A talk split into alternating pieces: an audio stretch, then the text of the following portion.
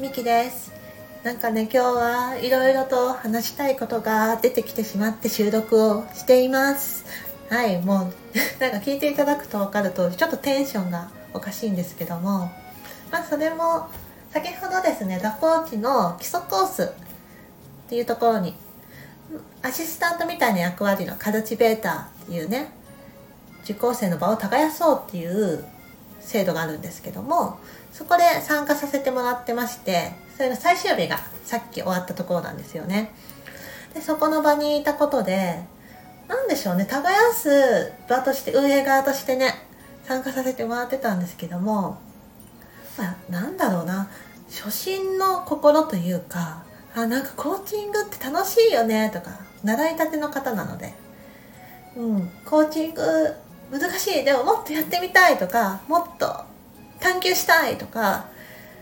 いややりたいとかわかんないとかでもやってみようみたいな。なんかそんな純粋なエネルギーが満ち溢れていてなんかそれに触れてるだけすごくエネルギーもらったなっていう感じで今ホクホクしています。はい。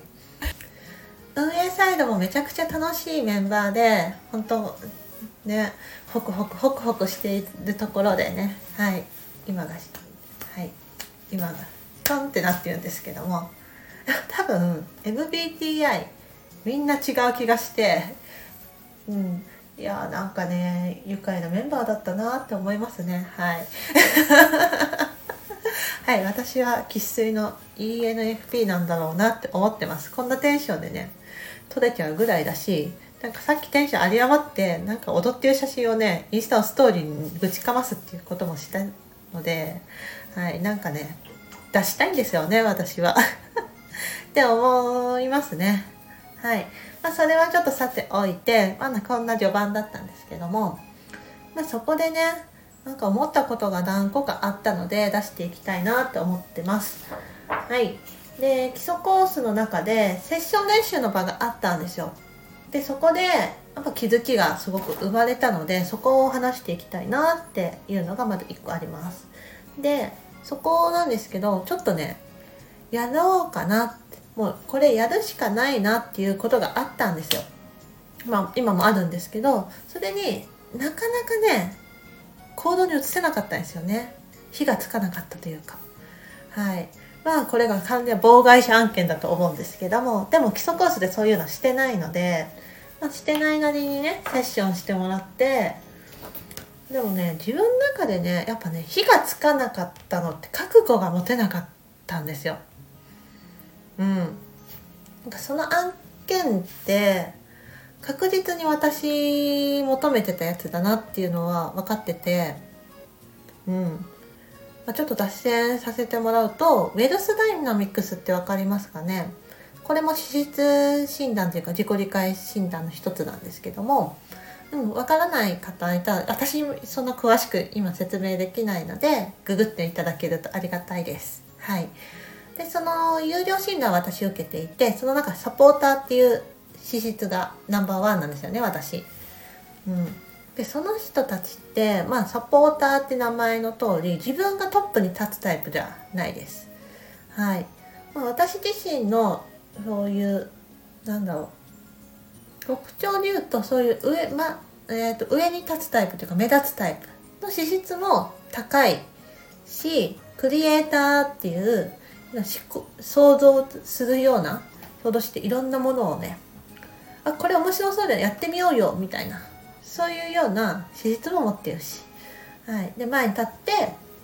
お話しするとか登壇するとか注目を集めるみたいなのも得意な方ではあるんだけども同じぐらいそれが特化していたりするのであとディールメーカーっていう資質もねなんか交渉人みたいな のも得意だったりするので結局間を取るとサポーターっていう資質らしいんですよね。はい。その人って、まあ、自分が何かをするっていうよりは人と人をつなげるとか物と人をつなげるとか誰かに何かを紹介するとかっていうのが結構得意なタイプ。うん、で組織の中だったらチームリーダーみたいなのが得意だみたいなんですよ。まあ、それを聞いて私もあなるほどなって思っていて確かにそういうポジション得意だし大好きだっていうのも思ったんですよねただですよただ聞いてくださいよっていうとやっぱり一人でやるっていうポジションじゃないんですよねなかなか一人でコーチングをするとか誰かのねサポートをするとかでもなんかサポートする方に私一人って感じなのでなんだかね資質を生かしきれてない感っていうのは元からあったんですよ。でそれを聞いてあなるほどなって。あ私はサポーターで人と人をつなげる。そうやって何かと何かをつなげるとか、うん、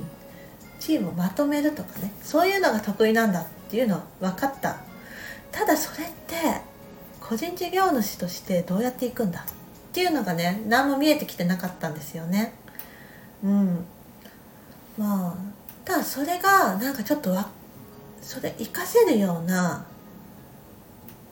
仕事が見つかったんですよ。うん、でこれなんだろう私めちゃくちゃ得意だし好きかもしれないと思って申し込んでみたんですよね。うん、ででもでもなんか行動が移せないんですよ。あともう少し何個かは3ステップぐらい進めばいいだけなのになんか言い訳をして進めてないみたいなあったんですよねでそこでなんでだろうなんで火がつかないんだろう自分にっ思った時に思ったのが覚悟が足りてないなって思ったんですよね。うん。まあこれもあれだよね。次のステージに進む前の恐怖というか確実になんと切り捨てなきゃいけないものが出てくるなっ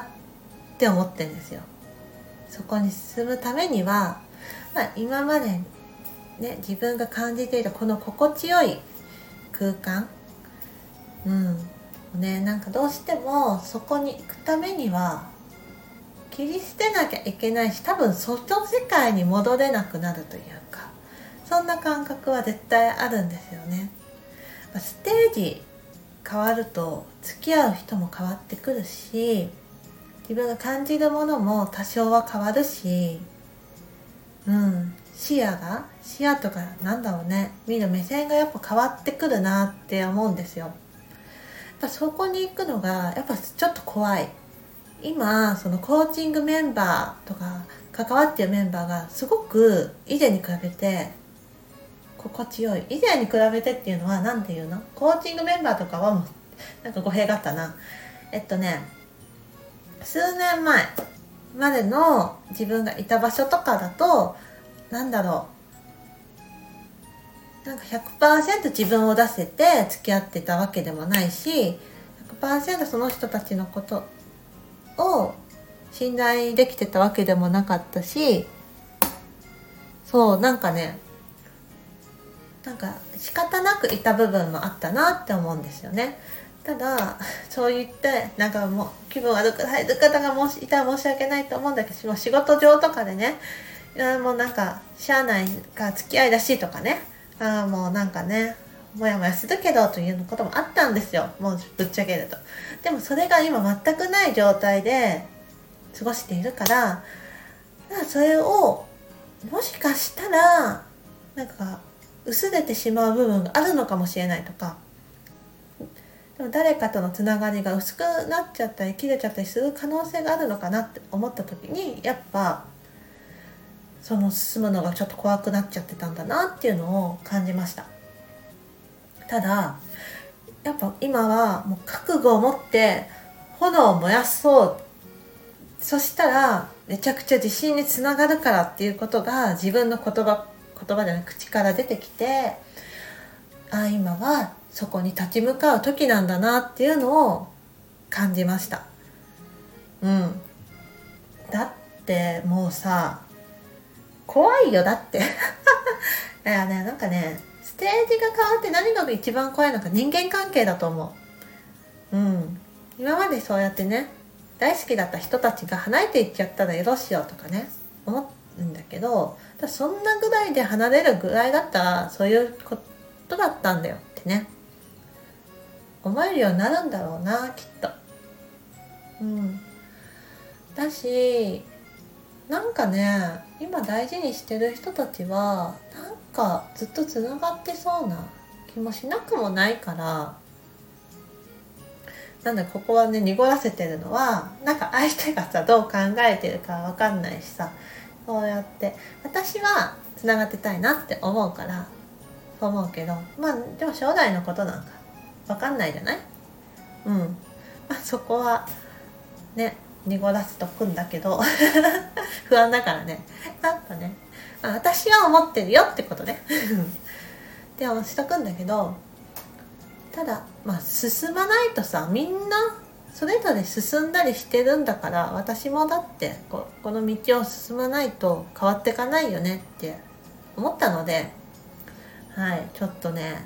進もうと思います。だいぶ不安だけどね。でもやってみたらだいぶ違うんじゃないかなって気がするのでやってみます。やってみます。はい。ここでもう言うね。はい。覚悟を持って炎を燃やします私は。はい。なのでちょっとこの12月もう終わるけど1月2月とかここにぐわっと向き合おうと思うので別のものだいぶ一回捨てるかもしれないです。うん、まあ、コーチングも、うん、がっつり募集はしないだろうなって気もするし遊びの予定もちょっと減らすんじゃないかなって思うしいや減らさざるを得ないかな。だってそこに向き合おうと決めてるから。ちょっとね一旦ここに過集中する時期なんだろうなって思っているので一旦向き合ってみます。はい、まあ、と言ってもね、まあ、こういう収録はするし SNS の発信もするしなんだけど他のねちょっとフラフラするような時間はこの時間にぐっと向き合ってみようと思うので一生懸命がっつり取り組んでみますよ私は。はい。いいや今日のテンション力強いな。言われながら。うん。